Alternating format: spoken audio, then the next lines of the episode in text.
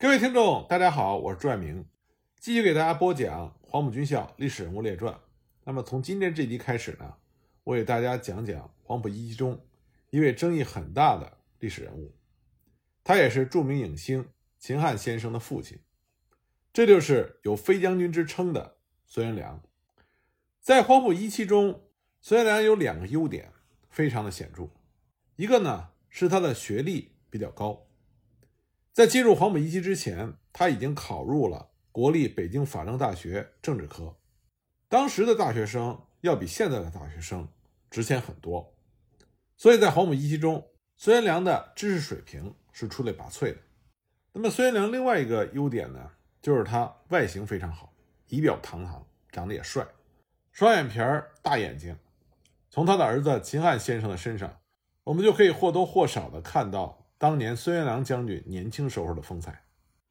那么，孙元良是出生于书香门第，他的父亲孙廷荣曾经做过清朝的知县，他的祖父名叫孙规法，号秋浦，在道光、咸丰年间曾经做过四川聂台的幕僚，连任了四十多年，审理案件公正不阿，颇具声望，而且善书法、工诗词。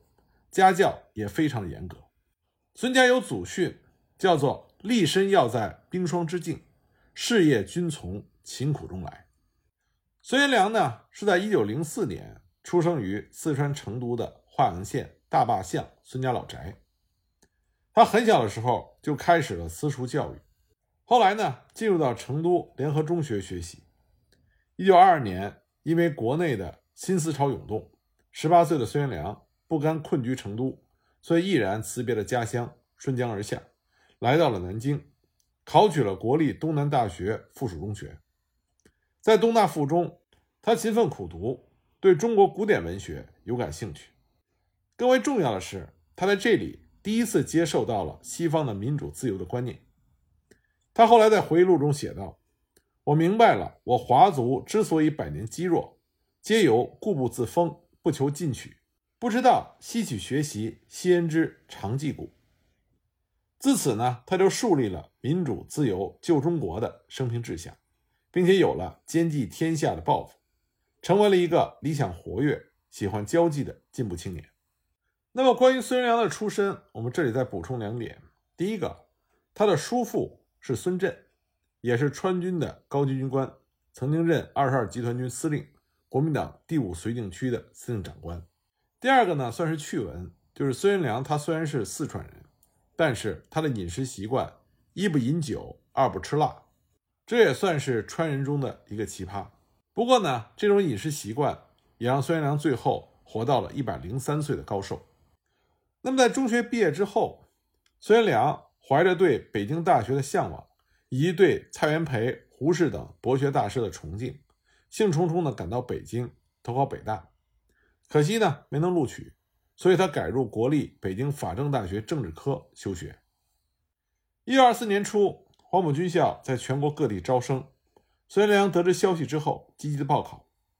他的这个决定遭到了家中亲朋好友的反对，认为他弃学从军去做亡命之徒，这是胸无大志的表现。可是孙元良不为所动，他认为有识之士欲解中国之战乱，欲救人民于水火。应该有赖于政治之作为，而在战乱年代，政治之作为有赖于军事，所以他毅然放弃了大学的学习，去报考黄埔军校。那么孙元良的才识和他的志向，就得到了当时北大教授李大钊和谭锡红的支持。在他们的推荐下，孙元良连闯了上海初试、广州复试两关，终于被黄埔军校正式录取为一期的学员。这里多说一句。为什么李大钊和谭锡红这两位北大教授先生会成为介绍孙元良投考黄埔军校的介绍人呢？这是因为1924年1月，在广州召开的国民党一大上，李大钊、谭锡红这两位北大教授由孙中山先生亲自点名，成为了代表北京特区参加大会的特邀代表，在会议期间宣布成立黄埔军校筹委会。那么，因为南方政府设在广州。所以你在北京、上海、武汉三地先成立三个国民党执行部，负责管辖各省市的党政工作。所以李大钊和谭锡鸿先生回到北京之后，就奉命筹办北京执行部。黄埔军校的生源是全国性的，但是北方仍然在北洋政府的统治之下，不便于公开的招生，所以就委托有关单位用秘密选拔的方式进行。李大钊、谭锡鸿等人都是国民党北京执行部筹委会的负责人。谭锡鸿还是北京国立八高校教职员联谊会的副主席。因为他们对各校的情况非常的熟悉，所以就参加了这项工作。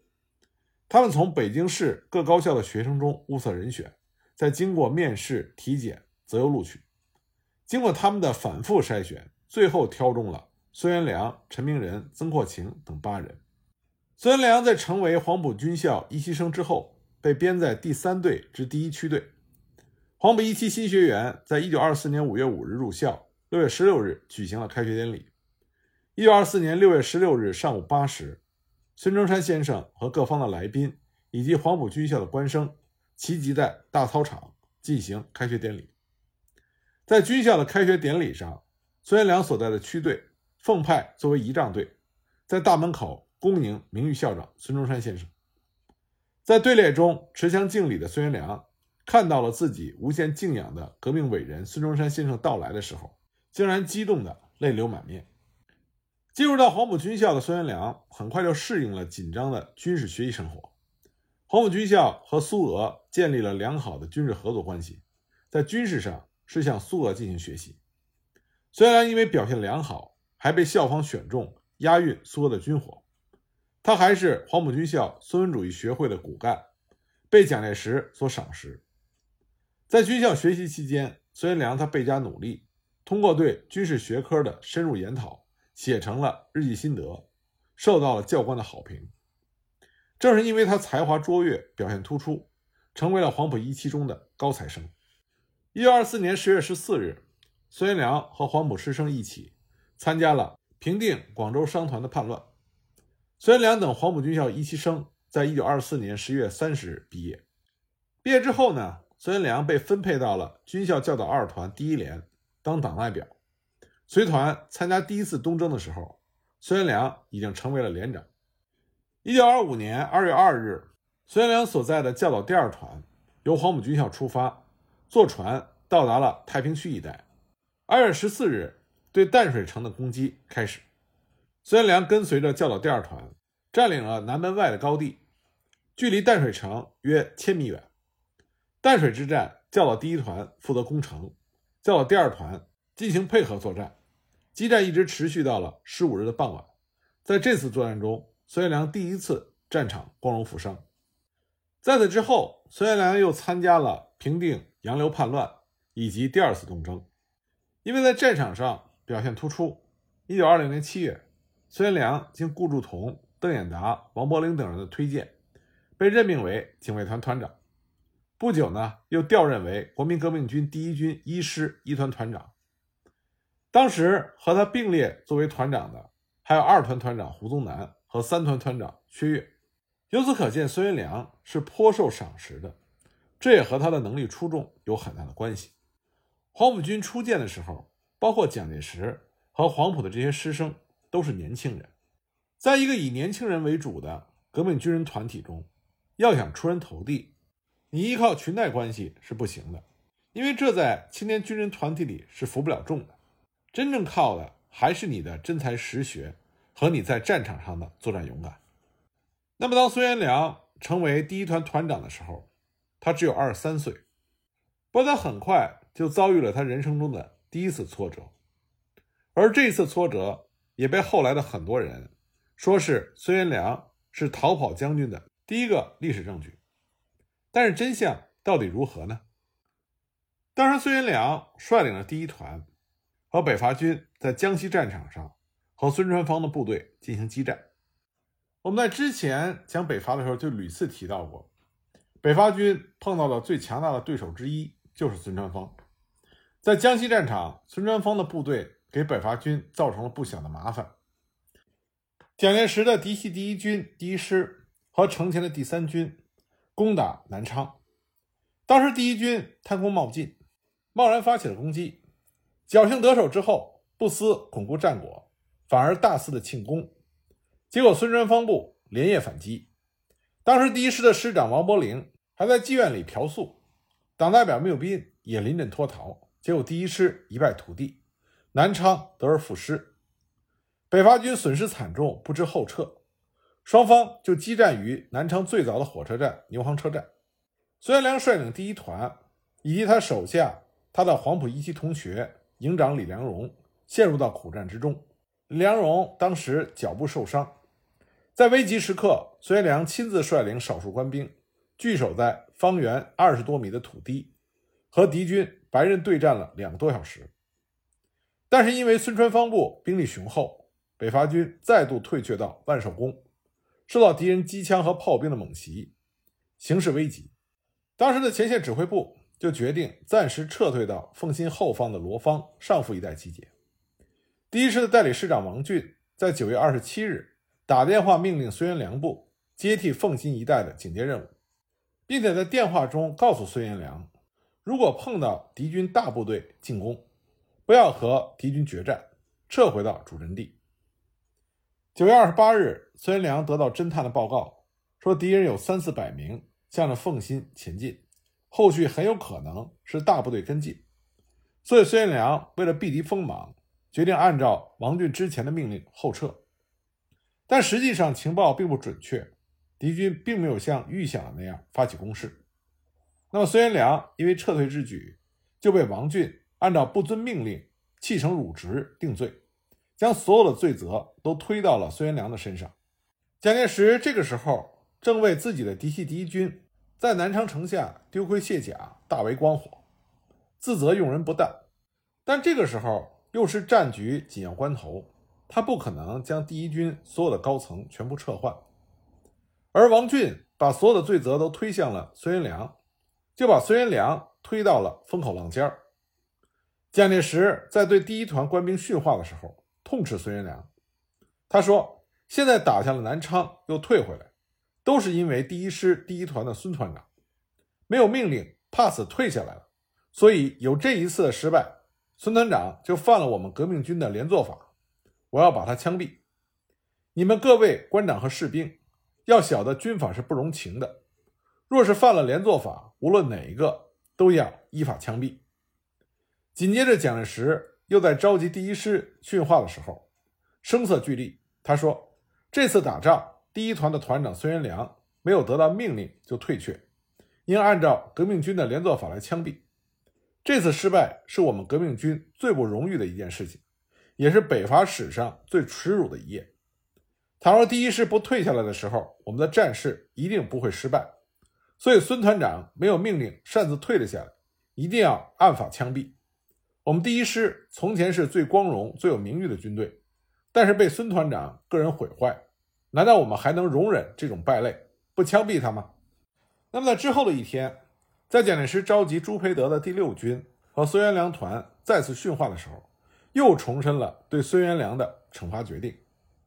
这里蒋介石所提到的革命军连坐法，是他本人在一九二五年亲自设定的：一团人退，则杀团长；如团长不肯清退而部下退却，则处决旗下三个营长，严厉军纪。主要是为了明确赏罚。那么孙元良撞到了枪口上，大家都以为他死定了。不过孙元良居然消失了，主要的原因是他黄埔一期的同学蒋先云提前就告诉孙元良，蒋介石接到了王俊的报告，准备拿孙元良开刀，所以孙元良早早的就躲避开了正在气头上的蒋介石。而在此之后，因伤在后方医院休养的李良荣。为孙元良大为抱不平，所以趁着蒋介石到医院看望伤兵的时候，联合负伤官兵多人，当面向蒋介石说明了情况，并且写下了书面材料。在这份材料中，李良荣这么写的：说孙元良忠勇精干，极有超过，而且还提到在攻击牛行车站失利的时候，能率少数官兵于一方二十多米的堤坝中持白刃与敌人对抗两小时。在群情激愤之中，高唱国民革命歌曲，带有非死不可的勇气，至部队收人完毕，这才撤退。其勇敢和气概是武备所深深的佩服。李良荣后来也是国军的名将，并且以耿直不通人情而著称。他能够为孙元良仗义直言，这也说明孙元良并不是蒋介石认为的切敌必战之辈。那么，在李良荣上书之后，薛岳、刘志等人也为孙元良说情。蒋介石这个时候知道自己错怪了孙元良，但是军令以下，不能轻易更改，所以孙元良不可能被恢复团长一职。那么，蒋介石为了补偿他，亲自筹措经费。保送孙元良去日本进修。孙元良到达日本之后，先在日本的京都野炮兵第二十二联队见习了六个月，然后又进入到日本陆军士官学校第二十一期炮兵科。一九二九年，孙元良放暑假的时候，他到朝鲜东北一带游历，路过沈阳的时候，顺便拜访了张学良。根据孙元良后来的回忆说，进了帅府，他看见张学良正在看言情小说。作为一名优秀的军人，孙元良在日本学习期间，他一定对日本侵华的意图有所了解。他去东北一带游历，为的也是要看一看东北的形势如何。一九二九年的时候，关东军已经在演习沈阳的攻防战了。孙元良之所以去见张学良，是想跟张学良讨论如何遏制日本的战略企图。不过，两个人见面之后，话不投机半句多，也正是因为这次旅行，孙元良被日本陆军士官学校开除。回到中国之后，孙元良担任教导第一师野炮营营长，参加了中原大战。六月，接替了阵亡的侯克胜，继任第二师第四旅第七团团长。一九三一年五月，第二师师长顾祝同升任为国民政府警卫军军长。孙元良也随之升任为警卫第一师第一旅旅长。同年底，警卫军的番号撤销，警卫第一师改称为八二七师，由张治中任师长，孙元良任八二七师二五九旅旅长。一九三二年一月二十八日，日军进攻上海闸北，十九路军奋起抵抗，消息传到南京，群情愤慨，八二七师、八二八师的官兵向蒋介石请战，张治中。也向蒋介石提出愿意率领部队前往上海，因此蒋介石最终同意驻京沪京杭线的八二七师、八二八师以及中央军校的教导总队、独立炮兵第一团山炮营等合编为第五军，由张治中率领开赴上海参战。二月十五日，孙元良率部随同张治中抵达上海。在之后的庙行之战中，孙元良率部浴血奋战，取得了庙行大捷。蒋介石后来在给张治中等人前方将领的电报中说：“自经二十二日庙行镇一役，我国我军声誉在国际上顿增十倍，连日各国舆论莫不称颂我军精勇无敌，而日军誉则一落千丈也。望鼓励官兵奋斗努力，并为我代为奖慰。”不过在此战中，孙元良表现最为英勇的是葛龙镇一战。淞沪抗战后期，日军大将白川义则率领重兵抵达上海。由于国民政府这个时候完全丧失了制空权和制海权的原因，国军的援军迟迟未至。淞沪战场中，十九路军和第五军就陷入了孤立无援的局面。白川义则在抵达上海之后，很快就找到了国军防御的薄弱环节。他利用海军舰艇的优势，在国军战线后方的七亚口成功登陆。包抄了国军主力，十九路军军长蔡廷锴向日军发起了全面反攻，他成功的迷惑了日军，认为国军要决一此战。趁着日军休整期间，十九路军和第五军后撤到了嘉定、黄渡一线，准备抵抗。那么，在国军撤退之后，日本方面就出现了不一样的声音。日本领事重光葵联合日本首相特使松冈洋右以及日本海军中将。野村吉三郎共同劝说白川义则罢兵休战。重光葵等人之所以要求白川义则停战，原因也很简单：日本国内这个时候还没有准备好，有点支撑不住了。内阁出具的报告指出，如果战争持续下去，日本的经济将面临很大的问题。同时，日本也没有太多的后备兵力。在重光葵等人来看，既然国军已经撤退，那么不如见好就收。甚至重光葵在没有通知白川义则的情况下，率先发表了停火声明。但是白川义则并不想轻易的停战，所以他派出了一支部队。这支部队的目标就是嘉定城西侧的葛龙镇。白川义则不惜重兵也要拿下葛龙镇，是因为葛龙镇它正好卡在国军后撤的退路上。一旦葛龙镇失守，那么国军将再一次被日军堵在包围圈之中。张治中之前根本没有想到日军会直接攻打葛龙镇。那么，当日军进至葛龙镇附近的楼塘的时候，正好碰到了八二七师孙元良二五九旅的五幺七团。五幺七团当时从庙行左翼，正好进抵了楼塘附近，此地距离浏河仅有十五公里。那么五幺七团经过在庙行的血战，这个时候部队疲惫不堪，突然遭到日军一千多人从浏河方向猛扑而来，楼塘镇、朱家桥、四朱桥。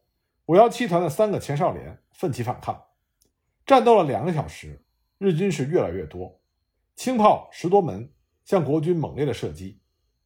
这三个前哨连，他们的警戒线达到了三公里之宽，而且兵力损失已经达到了三分之一。前哨线的部队逐个被日军包围，但仍然是死战不退，将日军迟滞在了楼塘附近。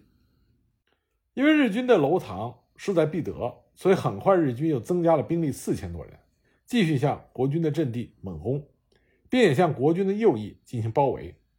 国军在兵力上处于绝对的劣势，日军甚至冲到了五幺七团的团部门口。幸亏该团第一营第三连奋起冲击，这才将日军打退。到了上午十时，二五九旅的旅长孙元良得讯，急忙赶到了五幺七团团部，亲自指挥作战，下令坚决抵抗。同时向第五军军长张治中进行了报告，张治中立刻命令独立旅迅速增援，又命令驻太仓的第五军部队掩护二五九旅的左翼，命令驻嘉定的八二八师余继时固守嘉定城，相机策应孙元良旅的右翼。这个时候，日军已经增兵到了八千多人，环绕于楼塘一带国军阵地的前面。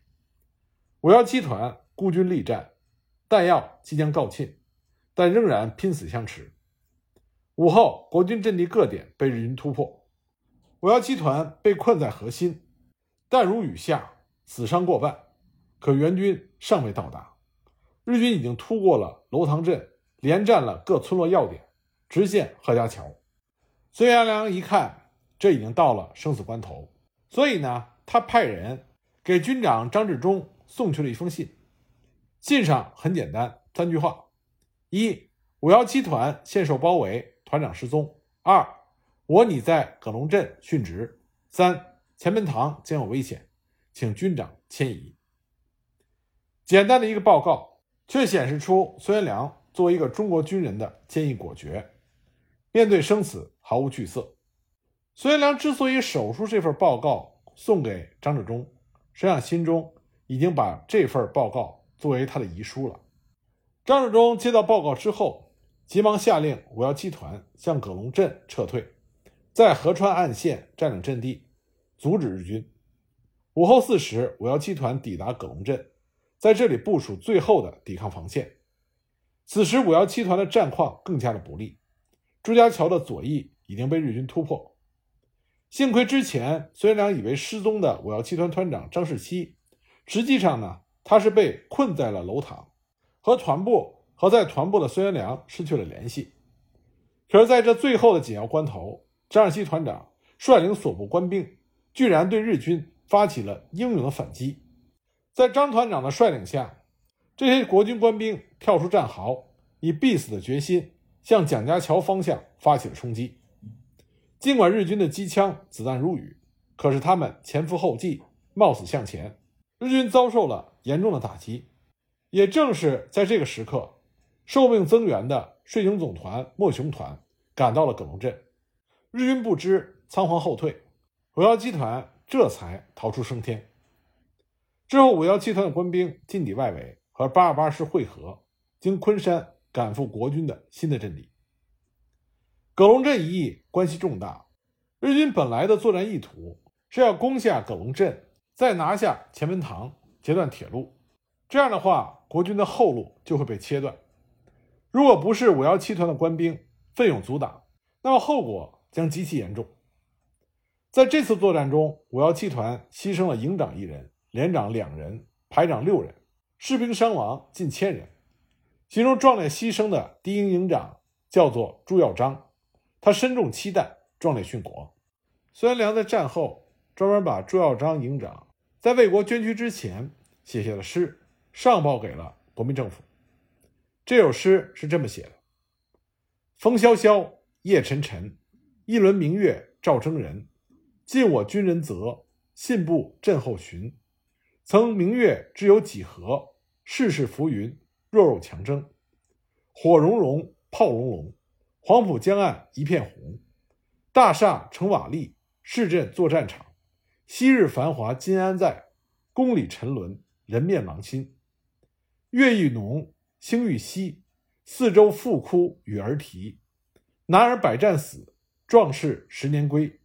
人生尚寿只百年，无需流连，听其自然。为自由争生存。沪上挥兵抗强权，踏进河边草，洒遍英雄泪，又何必气短情长？宁碎头颅，还我河山。